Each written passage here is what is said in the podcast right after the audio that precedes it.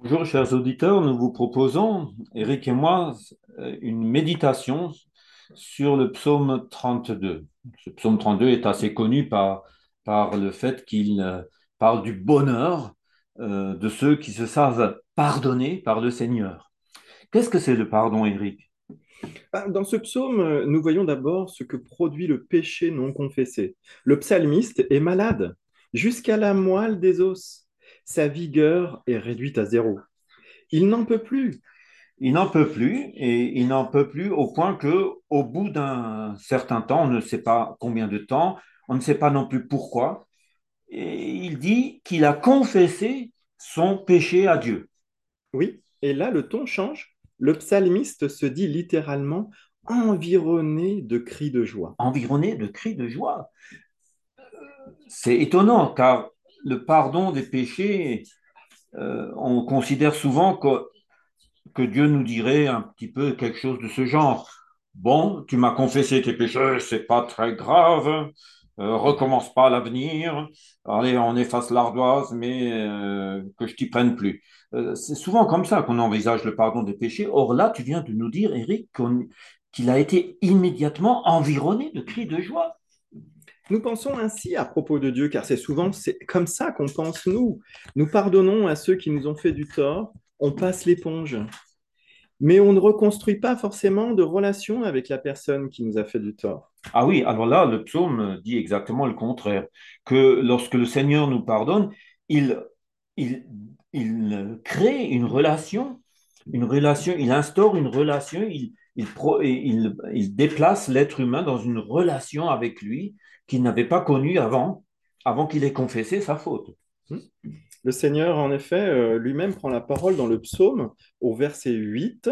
Je te ferai réussir en te donnant plein d'intelligence spirituelle. Je t'éclairerai de ma propre lumière pour que tu puisses aller sur ton chemin. Je te conseillerai, j'aurai les yeux sur toi au cas où il t'arriverait quelque chose. Donc, euh, si je te suis, si je suis bien le psalmiste que tu nous as cité, Eric, contrairement, contrairement à ce qui se passe dans les relations humaines où souvent, après le pardon qu'on a donné de bon ou de mauvais gré, euh, les relations restent quand même distantes, hein. Elles restent euh, réduites à un strict minimum. Alors que dans le pardon de Dieu qui nous est décrit dans ce psaume, il y a une restauration d'une relation on pourrait même dire la création d'une relation forte, pleine d'amour, qui ne semblait pas avoir été vécue au- auparavant par cet être humain. Oui, c'est ça. Le pardon divin nous transpose dans une relation de proximité avec le Seigneur, une proximité de chaque instant, toute notre vie, une promesse de présence protectrice tout au long de notre vie. Le pardon est une création relationnelle entre le Seigneur et le croyant, qui devient un témoignage pour ceux qui auraient de la crainte à confesser leurs péchés à Dieu. Oui, c'est ce que j'ai constaté dans le psaume. Il voudrait que son expérience de pardon vécu, de relation établie avec Dieu comme il n'en a pas connu, ce psalmiste voudrait que ça soit communiqué à tous.